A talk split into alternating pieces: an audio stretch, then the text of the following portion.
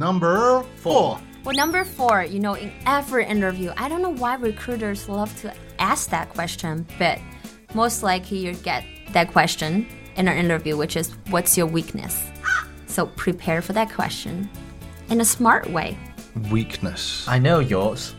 I can't speak Spanish. Oh my god, really? You can't? no, oh my god, I'm like, the only, God. get out of here. only one in the office. we who don't can't. need you. Okay, weakness. How do you answer that question? It's a horrible question. Yeah. How do you answer that question? Well, most people overthink this question, and they always ha- give out like generic answers like, "Ah, "I'm too much of a perfectionist." Others give like genuine answers, but they're still not quite good, like not what recruiters looking for.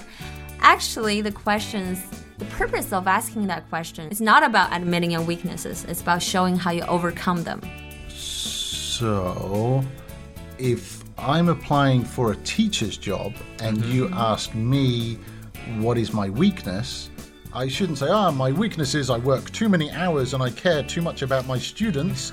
Therefore, I just, that's my Chances biggest. are, we've probably heard, we probably heard that answer like thousands of times. I must take that off my CV now. Uh, okay, so so I should be honest. My my weakness is I don't know enough about the students' knowledge. So therefore, I should I need to study harder to understand what they need to make me a better teacher. That's very good. And it should be something you've already done.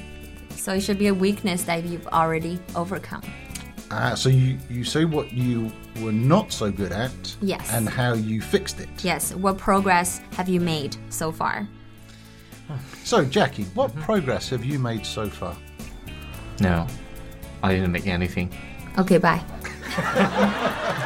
failed. All right, so be honest with the weakness question Yes. Yeah. and give a give a an example of how well you've done. Do you know Yes. the weakness of bread? You know, I always took a Mickey out of bread. Brad's weakness is he loves dogs. no, he was a dog napper. He's a dog man. that's that's not a weakness. That's that's a strength in his book. So, so there we go. Every week we have to try and squeeze Brad in somehow.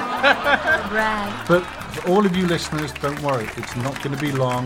Brad's coming on soon. Yeah. Don't worry, he's coming here. Don't worry.